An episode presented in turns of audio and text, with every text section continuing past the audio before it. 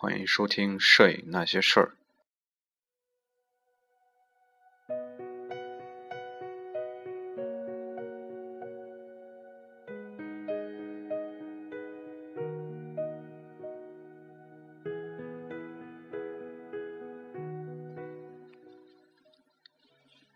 欢迎收听《摄影那些事儿》，这里是第二十六期。呃，各位影友，大家好，我是主播宋烈布。在前面两期，呃，分别跟大家聊了一下直方图以及向左曝光和向右曝光的话题啊。呃，在我个人看来啊，直方图这个工具还是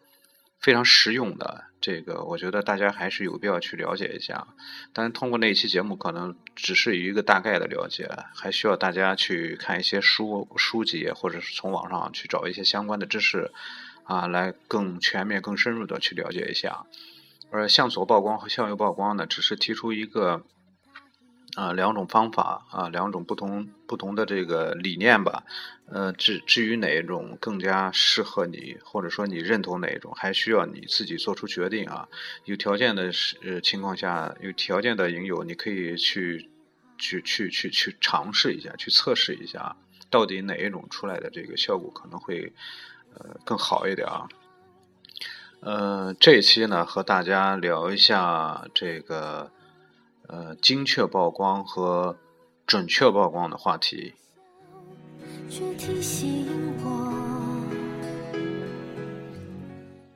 关于这个，一听这个题目，可能有些影友就会比较纳闷啊，难道精确曝光和准确曝光是不一样的吗？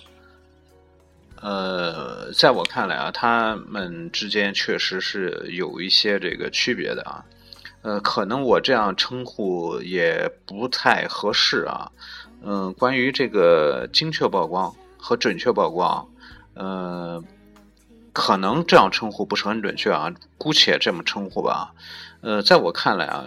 应该说大部分情况下，我们需要的是精确曝光。嗯。而准确曝光呢，它是一个，它是一个伪概念啊。为什么这样说呢？因为它没有一个这个曝光，它没有一个绝对的这个准确啊，或者说精确这样一个话题。呃，但是它只有一个符合我们意愿的这个呃这个这个值啊，或者说曝光组合。只有当符合最终的画面效果啊，符合我们的意愿，那么可以说它就是一种精确曝光啊。呃，那么什么什么是准确曝光曝光的啊？在我看来啊，呃，所谓准确曝光啊，嗯，可以这样来理解啊，就是当我们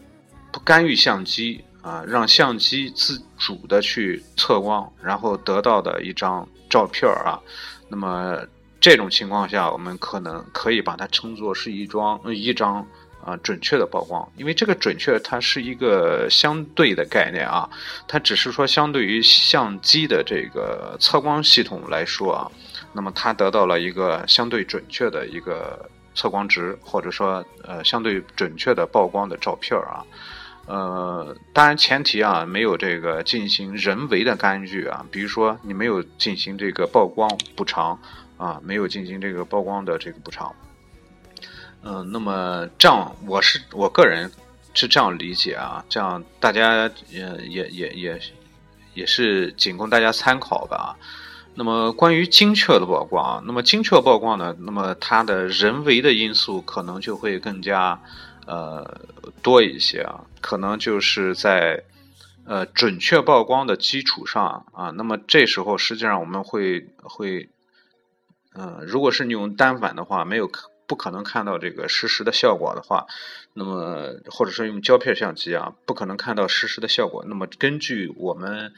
呃个人的经验啊，感觉感觉到这个相机这个时候提供的曝光值应该是不是我们所所需要的，不是我们想要的那个曝光值。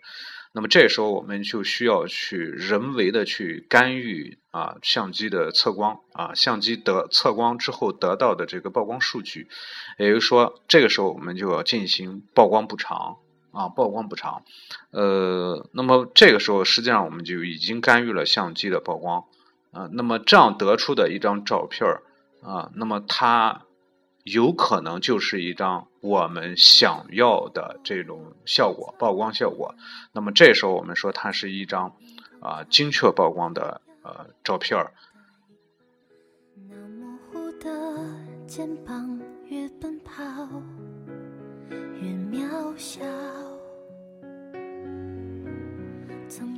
呃，这样说不知道大家能不能理解啊？呃，只是这也是我个人的理解啊，你大家也是仅供参考吧啊。那么在什么样情况下，我们是是需要人为的干预相机呢？或者说怎样去得到一张精确曝光的照片啊？呃，通过对刚才我的描述吧，实际上精确曝光啊，就是说这个时候我们不可能完全的去信赖这个相机啊。当然这个。呃，只是说针对我，只是针对我们一般的这个影友啊。如果是专业一点、稍微专业一点的摄影师，或者说商业摄影啊，那那另当别论啊。那么当当然，他们更需要精确的曝光，但是他们的测这个测光方式就可能就就不不不仅限于相机机内的测光，可能用测光表，尤其是那种呃入射式的测光表，可能更更准确一些啊。那么。这个时候，实际上无论是你的测光表怎样准确啊，我们说它都是得到一张正确的曝光啊。那么，因为什么呢？因为呃，相机它并不了解你的意图啊。那么有的时候我并不需要一张正常曝光的照片，比如说我需要画面偏暗，那么我需要有一张暗调子的照片。那么这个时候我要刻意的去减曝光，比如说我要减到两档啊，甚至甚至更多。这个曝光不长，那么这个相机相机并不知道你你想要想要啊一张暗调子的照片那么你完全交给相机的话，那么你拍出来的可能就是一张正常的这个曝光，那么可能是偏亮的啊，并不是你想要的。那么反映到直方图上啊，就说在在那一期我也说过啊，就是有的时候一张漂亮的直方图。啊，它并不是一张非常非常好看的这个反映到这个照片上，它不一定是一张非常好看的照片或者说效果非常好的照片啊，尤其是在一些比较极端的情况下，比如说我们刚才提到的呃暗调子，我们需我需要一张暗调子的照片那么一个黑色的背景突出一盏灯，灯光打在人的脸上，那么这个时候我需要。把周围的环境暗下去。如果你不进行曝光补偿啊，用我们说是正常测光，用用这个平价测光或者或者是用中央重点测光的时候啊，那么这个时候交给相机，那么可能是得到了一张啊偏亮，甚至人的脸部亮部的肤色会爆爆掉啊，会溢出的照片那么这个时候呢，它你看直方图的时候，可能直方图是非常完美的一张。一张一个直方图，但这是不不是我们想要的效果。那么这个时候我们需要减曝光补偿啊，减两档。那么这个时候再看，那么直方图，那么整个曝光呢，可能是暗暗的地方、背景的地方暗下去了，人脸是曝光是合适的，啊，突出了主题，这个可能是我们想要的一张照片。但这个时候你看直方图的话啊，直方图它是。整个山峰偏向左边的啊，那么中间调子就是人脸的部分有一点儿这个在中间啊，或者说在亮部有一点儿。那么直方图看的话是一张失败的照片，或者说呃是一张不漂亮的这个直方图啊。但是但是看效照片的照片的效果的话，那么这个时候是可能是符合我们的需要的啊。不知道大家这样能不能理解啊？就说啊那那个。正确曝光和精确曝光啊，简单区分呢，就是精确曝光是我想要的效果，而正确正确曝光啊，只是相机相机想要的这个那么效果。同理呢，在很多场很多场合场合的时候啊，那么相机它并不能够分辨我们的意图啊，并不能分辨你的这个创作意图。那么这个时候就需要我们去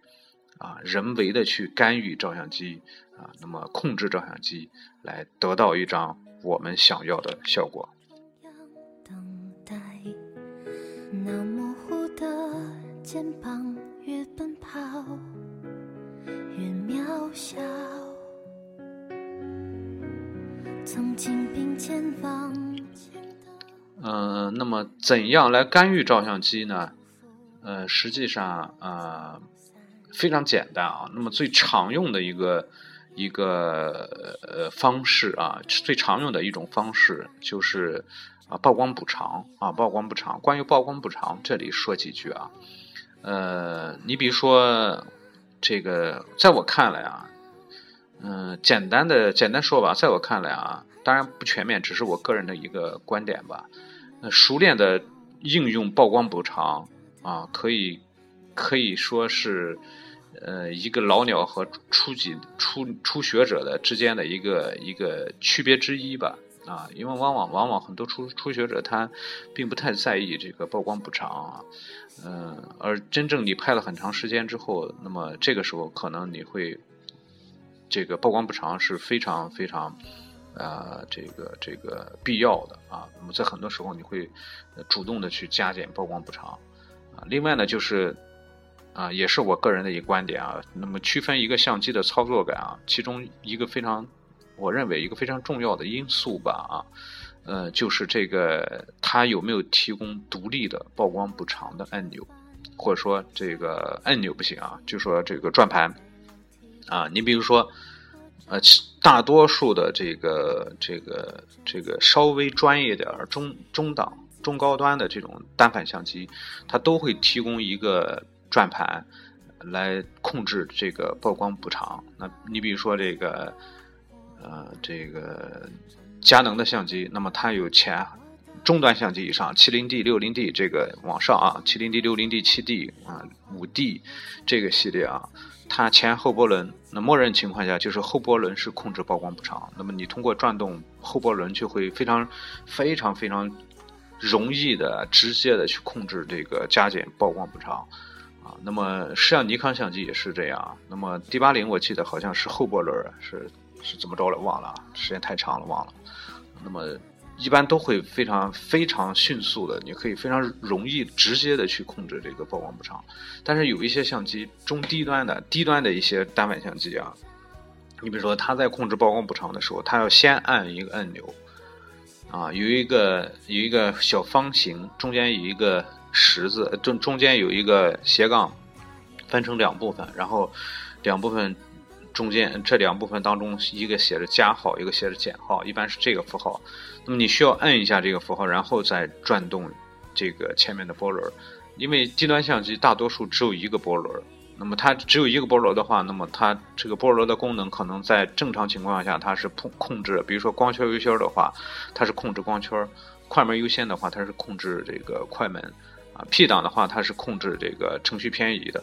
啊，那么这个时候曝光补偿，那么就需要另外一个按键啊，然后摁一下，然后再通过这个波轮来加减曝光补偿。那么这个在操作的时候呢，就需要多加了一个步骤啊。那么这个这个是就就就在在操作上啊，大家可能觉得啊，这个不就是摁一下按钮嘛，然后再再转波轮，不是很简单吗？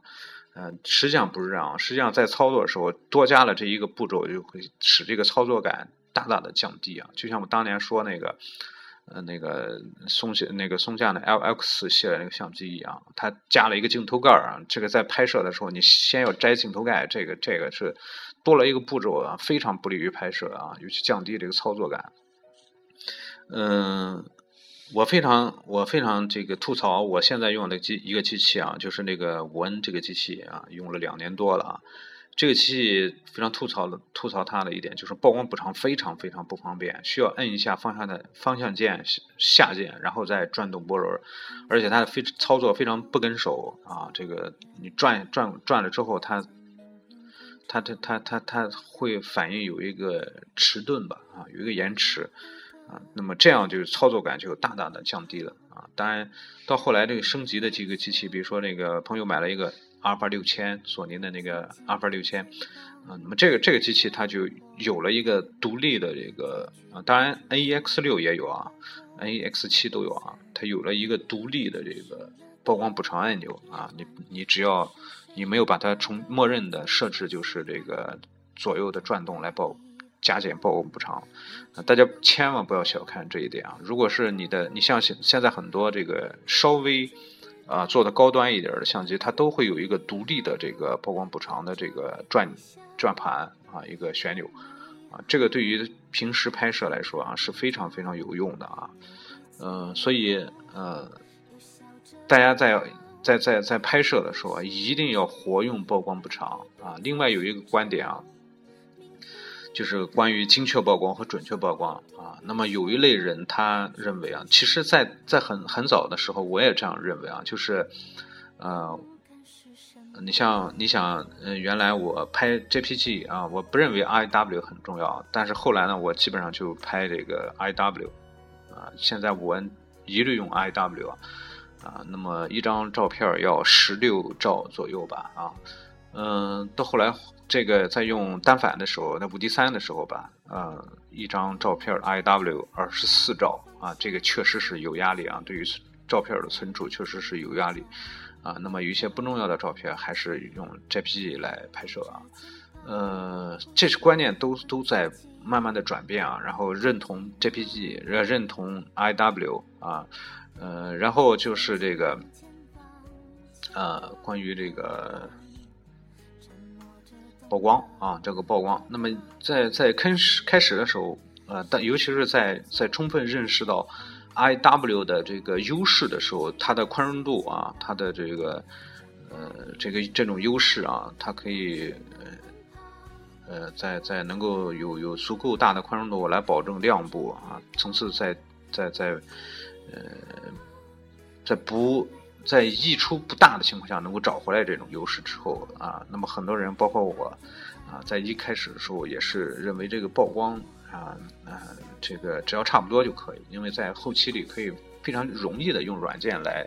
来来来找回来啊。这个到后来逐渐的就改变了这种认识啊，就是还是应该精确的曝光，不应该去。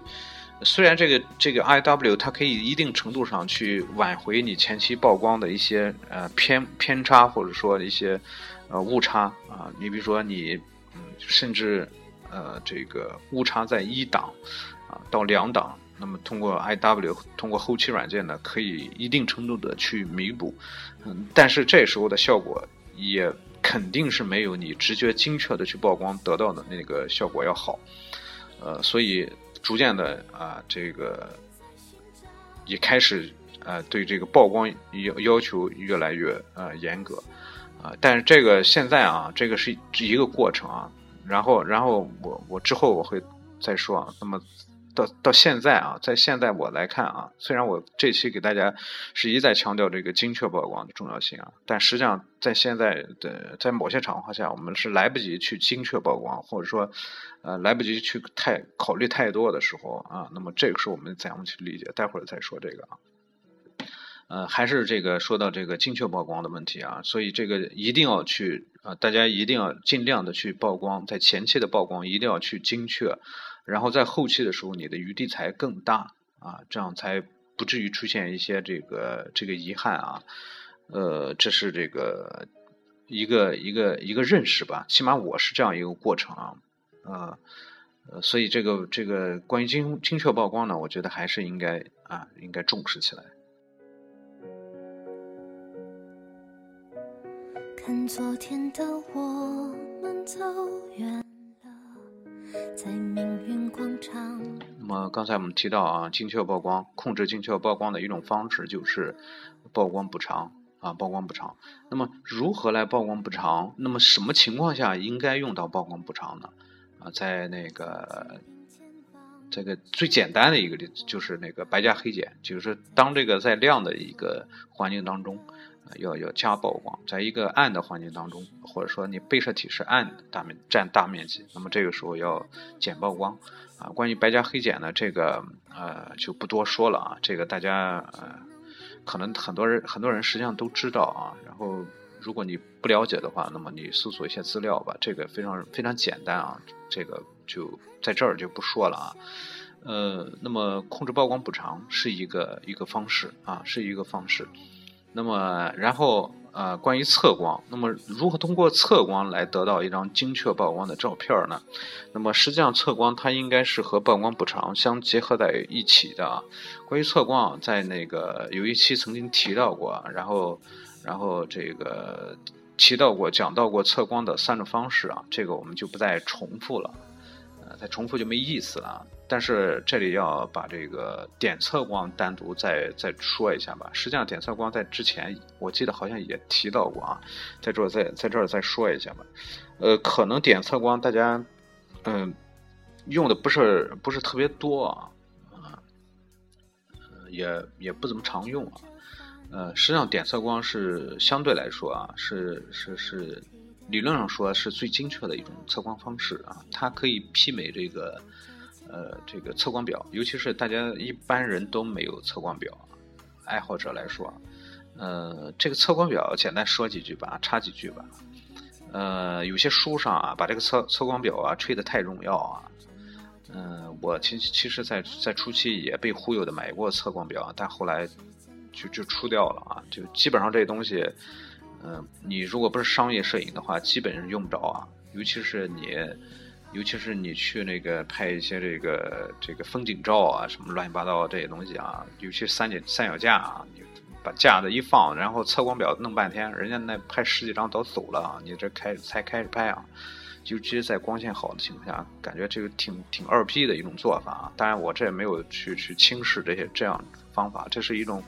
一种非常严谨的严肃的拍摄方法啊。但是作为爱好者来说的话啊，我觉得可能。呃，去去，真的没没太有必要啊。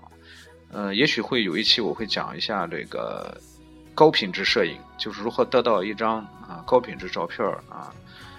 呃，会再提到这个东西啊。然后回来啊，跑远了。然后就说这个这个这个测光表啊，如果是商业摄影的话，它其实用。这种这种入射入射式的测光表，它完全可以解决测光的问题啊，可以得到非常非常非常这个这这个精确啊的的这个这个曝光数据啊啊！但是如果没有测光表，那么在呃相机内置的测光方式来说啊，那么点测光是最精确的一种方式，但是点测光又是最不容易掌握的一种一种测光方式。大家可以尝试一下啊！实际上，你看一些书啊，看一些这个这个讲座呀，他会都会提到啊，用点测光，你去这个寻找这个点，你要测的这个点非常关键啊！你到底去应该测哪个位置？你测不同的位置会得到不同的曝光曝光值，那么也会得到不同明暗的这个效果。那么具具体选择哪一个点就变得非常的重要啊！那么一般来说，就选择百分之十八灰的那个点，但是在实际生活中啊，呃，尤其是作为初学者来说，很难去分辨啊，你这个百分之十八灰到底是什么啊？到底哪到到底哪些颜色才像这个百分之十八灰啊？所以就在选择上出现困难，选择不准确的话，那么实际上选择位置不合适的话，实际上就会导致这个测光呢就会就会出现很大的误差。那么这里也说一个吧，这个经验吧，啊，说一个经验之谈吧。实际上，这个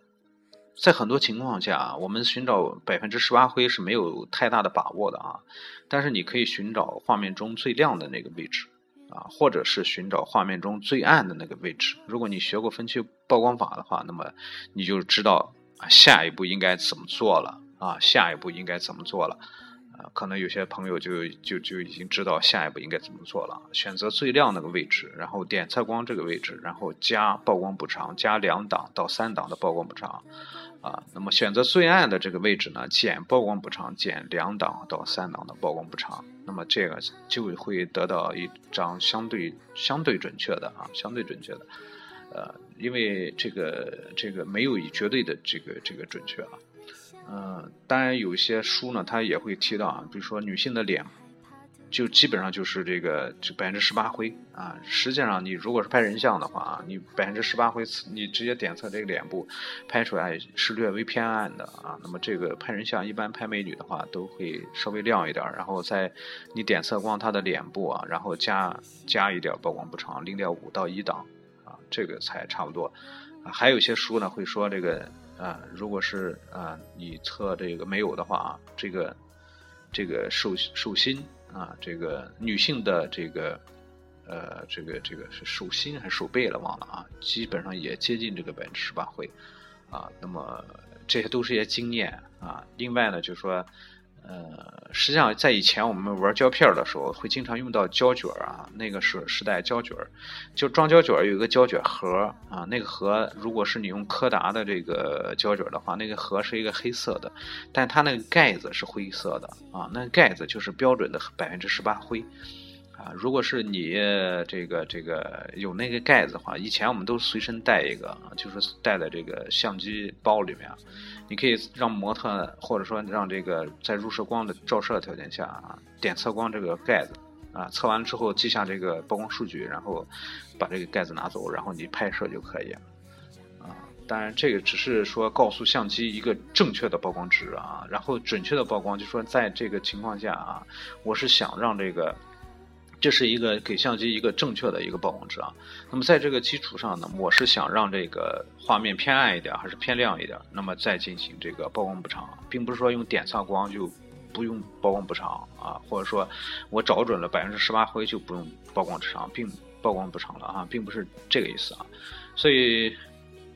嗯，讲到这儿的话啊，啰嗦半天啊，基本上就是说这个正确曝光和精确曝光啊，就说。一定要符合你自己的意图啊，这个才叫精确曝光。否则的话，你即便是用入射曝入射式的这个测光表来测的，这个只是一个正确的曝光。因为相机这个环境当中啊，相机可以百分之百的根据这个环境啊，如实的反映这个环境。但是可能它与你心目中的那个环境是不一样的啊，所以这个呃，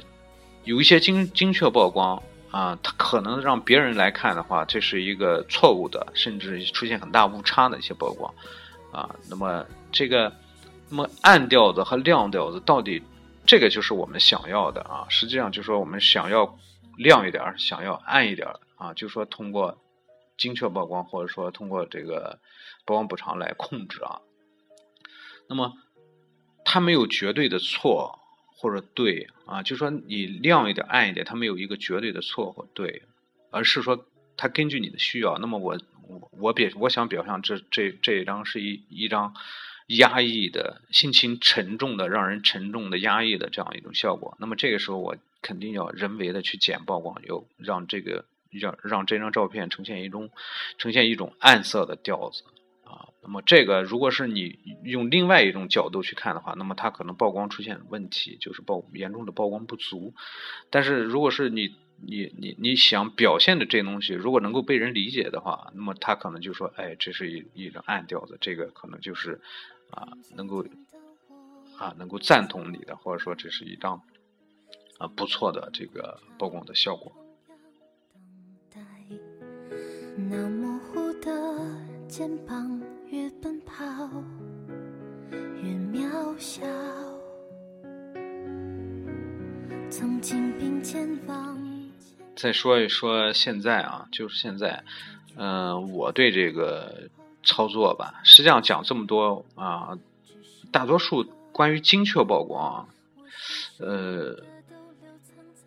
我不知道。我不知道这个这个这个大家是怎么样的啊？起码我对这个画质是没有特别的要求啊。呃，如果是你追求这种非常完美的画质的话，那么精确曝光是非常非常非常重要的啊！一定要做到精确曝光啊。那么做到精确曝光的一个前提就是尽量的去准确啊，就是在准确的基础上再去精确曝光。呃，那么我对精确曝光的认识，呃，上以。这个以上的言论只是针对这个你追求画质完美的情况下啊，那么我是我本人是对画质非常非常不讲究啊，呃，一个一个一个一个人吧啊，但是在很多时候呢啊，我我更加重重视的可能是这个是这个画面效果啊，画面效果啊。而且我觉得这个对像素还是有一定要求的啊，就说有的时候你这画面效果太再好，但是只有五百五百像素，我觉得还是这个这个还是无法接受的啊。所以这个对我对像素还是有一定要求啊。然后对画质这里这里说的画质，一是对锐度啊，我没有太太大的要求啊。第二呢，是对噪点的控制没有太大的要求。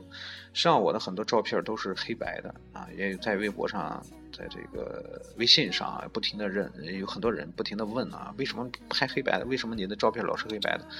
这个我我也都没有回答。回原来还回答一下啊，现在现在基本上都不回复了，因因为这个只是我个人的一个爱好吧啊，因为我因为我个人更加喜欢黑白的黑白的一点啊，其实我也拍一些彩色的，那我拍的照片都是彩色的，后期处理成黑白的，实际上我也会发一些这个在另外一个论坛或在另外一个博客里，我也会发一些彩色的照片，那里面全是彩色的，嗯，只是只是。只是呃，平时我我我更加重视的一个一个一个东西就是黑白的而已啊。那么黑白照片的话，因为因为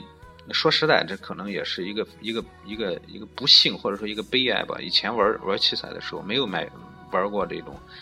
呃太太好的器材啊，嗯，没有。玩过哈苏啊什么之类这些专业的这些这些发烧级的这些器材，所以对这个画质一直没有太大的太大的要求啊，只要能够拍下来，拍的自己高兴就可以啊。所以从这个胶片时代啊，就不太追求这个锐度啊，这个色彩对对这个色调啊，这个细节啊，或者说这个色调是比较看重的，尤其是黑白黑白胶卷，它自身固有的那种特性是数码照片所不具有的，而且。呃，胶片机那个时代啊，它出来之后，这个锐度往往都是不那么锐利啊，都是感觉呃模糊一点啊，肉一点这种这种感觉吧。所以在一直到现在啊，包括我用的那个器材本身那个镜头锐度就不是很够啊，所以我索性也不追求这东西啊，所以只是只是拍成黑白黑白照片，这个时候在在拍的时候就没有太在意这个。呃，精确曝光啊，因为有的时候很多是情况下是抓拍的啊，来不及去考虑那些东西，所以就就会导致很多照片前期曝光会出现一些误差，然后在后期里通过提亮也好、压暗也好啊，有时候这个噪点也会出现啊，然后索性就转成黑白照片啊。呃，因为那个时候你可能彩色的话，这个噪点的会非常明显啊，它会它会。让人非常讨厌啊！但是如果是你转成黑白照片的时候，这个时候噪点变成一种颗粒，类似于那个黑白胶卷的那种高感光那个，比如说二百、四百度那那种高感光的那种颗粒感啊，反而反而有一种有一种这个怀旧感啊。所以，呃，在在呃在这种拍摄这种类型的照快照啊这方面的话，啊。是不用太在意这个这个精确曝光的啊。对，那么在什么情况下呢？你拍一些艺术类的照片啊，风景照啊，静物照啊，或者说你一些创作的一些东西啊啊，光影特别强烈的东西啊啊，人像啊，室内去这个人造光拍摄的时候啊，那么这个时候精确曝光就变得非常非常的。重要啊！但是如果是你只是说街拍的话，扫街的话，像我一样扫街的话，或者说你偏纪实纪实类的时候，啊，那么这个时候啊，那么精确曝光可能显得就不那么重要啊。你拍下来这个氛围啊，你画面表现的这个氛围可能更重要一些吧。所以，所以这个这个这个这个讲完了以后，感觉很矛盾啊。我在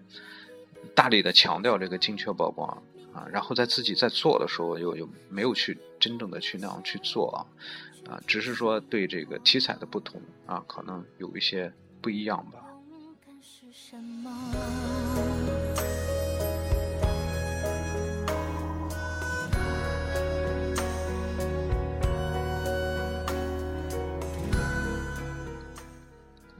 那么关于精确曝光和准确曝光呢，需要讲的可能也就这么多了啊。呃，还是啊，这个只是我个人的一些理解吧，啊，不一定准确，也不一定全面啊。那么提出来只是供大家参考啊。还是那句话啊，只是一些个人的意见啊，大家在呃。听过之后啊，去去能够引发你的思考，当然最好。如果是你有自己固定的这种习惯呢，啊，也没有必要去去太多的改变啊。呃，实际上无论是什么样的技术，什么样的方法，呃，那么只要是有助于我们得到我们想要的照片就可以啊。呃，也没有必须必要去太在意一些习惯啊，一些或者说别人的一些方法啊。起码我来说，我习惯，我习惯了一个机器，习惯了一个镜头，习惯了一一个一种模式，习惯了一种一种照片的处理方方式啊。我会在很长的时间去去去这样去做。啊，除非有特别特别好的方式需要我去改变啊，能够能够一下子就把我的这种方式给给给给代替掉，或者说效果远远超过我的这种方式，我才会去改变啊。呃，但是对于一些不同于我的方式，我还是会啊去去思考、去分析，然后与我一些习惯去比较，然后呃权衡利弊啊，择其优者而。而而而而从啊，所以大家呢，我提出这些东西呢，大家也，我希望大家也是啊，你仅供参考啊。那么，呃，你觉得对你有益处呢，你可以参考一下。如果你和你的方法或和你的理念有一些相悖的地方呢，你也完全不用去理会啊。好了，这一期我们就聊到这儿啊，欢迎大家呃